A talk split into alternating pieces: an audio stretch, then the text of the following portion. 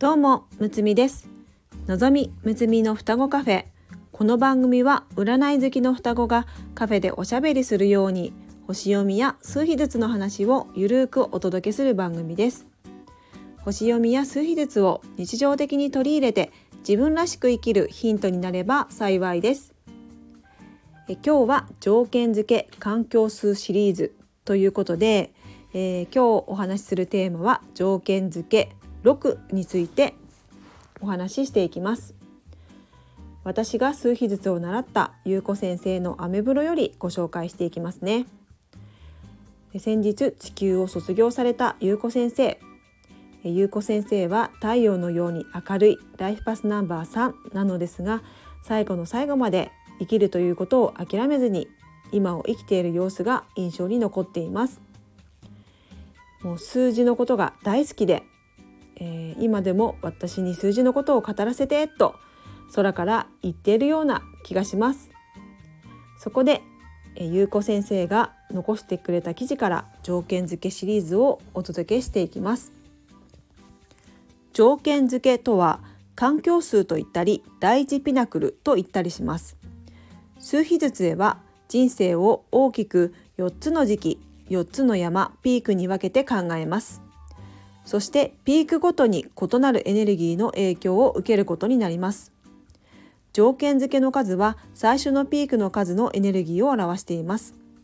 そのピークは人によって多少期間は異なるのですが誕生から少なくとも27年間長い人で35年間そのエネルギーとともに過ごし文字通りそれによって条件付けられることになります。その影響力は圧倒的で無意識の深い層にまで及ぶので私たちがそうした質と自己同一化し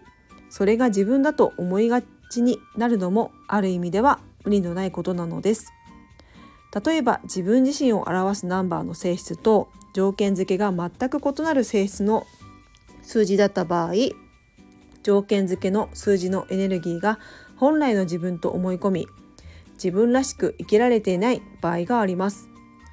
そうした誤解から解放され本来の姿に気づくことができれば真実のあなたが輝き出すでしょ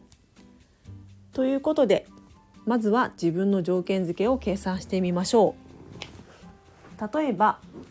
えー、12月29日生まれの方の場合、えー、月と日を1桁になるまで足していきますので 1+2+2+9 は14さらに1たす4は5ということでこの場合条件付けの数は5となります。では今日は条件付け6をお届けしていきます、えー、ここからはゆうこ先生のブログをご紹介していきますね。条件付け6何でも言うことを聞く。いい子でいなくちゃ。誰かの役に立つことをしなくては。なんて思っていませんでしたか？その人のためになるならとこの6の人は自分の気持ちより相手の気持ちを優先させてしまいます。6の人は人生そのものを愛とし責任を持って生きるというエネルギーがあります。なので相手を優先することはこの役に立つことという責任からも来ています。自分の本心がどうであっても断ったりすることで相手がどう感じるか思うか。どんな感情や状況になってもそれは相手の問題です。それを断ることは相手に対して失礼だとも思ったりします。いい子でいなければならないと植え付けられた感情はそんなことしたら相手にとって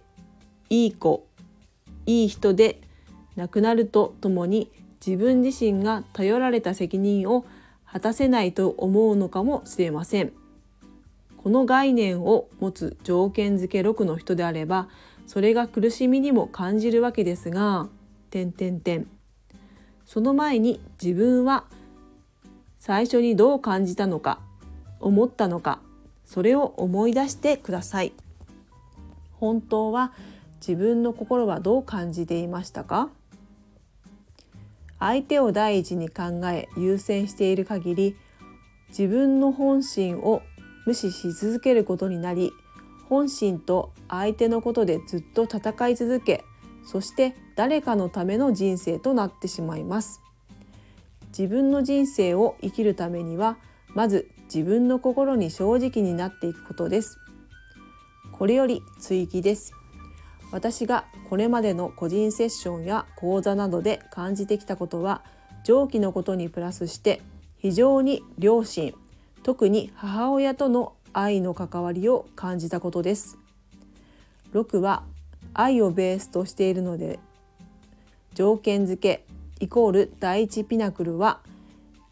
母親との愛の関係性をとても感じてきました。愛された記憶がないと感じている。とても愛されてきた。と感じている。母の愛が強くて過干渉に近い。と後に感じた。要は、え、母が子供の人生にどこまで介入しているか。というところがとても感じるのです。これは極端なくらいどちらかに大きく傾いていると思われます。そしてその親からの愛をしっかりと受け止めなければという条件付け6を持った人。それすらも子供である自分の責任である。そう無意識に感じるものなのかもしれません。中でも主要ナンバーや他ピナクルに6を持っている人は特にこの傾向があるようです。そういう人はどんな人からでもどんな状況においても愛を学ぶ。自分という一人の人間としての真実の愛とは何なのかをこの一生を通して学ぶことを選択してきたのでしょう。自分のハートの声に従いそのままの自然体ですでに愛されている存在でありあなたがあなたでいることで周囲の人はあなたからの愛をしっかりと受け取っていると信じることが必要なのかもしれませんね。ということでゆうこ先生のアメブロより条件付け6をお届けしました。計算して条件付けが6だった方あなたの幼少期の環境はどうでしたか？実は、えー、私は、えー、条件付けが6なんですね実際自分自身母親からの影響をとても強く受けていると感じていますそしてライフパスナンバー33の私は、えーこの条件付け6の時期は自分よりも相手を優先して生きていたなというふうに感じます。33の3の要素よりも6の要素を強くえそしてネガティブな感じで現れていたなというふうに思います。私自身を表すコアナンバーはえー、ライフパスナンバー33の他に5や3といった奇数で構成されているんですね。ですからこの条件付け6は本来の自分とは少し異なる性質なので6に引っ張られて本来の自分自身が出せていなかったなというふうに感じます。ライフパスナンバー33なので6の要素も兼ね備えてはいるんですが、え、6が強く出過ぎていたなというふうに思いますのでそのバランスをとって、え、3の自分をどんどん出していこうというふうに思えるようになりましたね。えー、また、えー、自分自身を表す、えー、ナンバー例えばライフパスナンバーが奇数で構成されているような方で、え、今回の条件付け6だったという方は、え、本来の自分とはかけ離れた、え、条件付け6に、え引っ張られていないかチェックしてみてくださいね。では今日はここまで。この番組ではレターを募集しております。数日ずつと星読みの観点から一言アドバイスさせていただきます。ぜひ何かヒントになればと思いますのでレターを送ってくださいねお待ちしております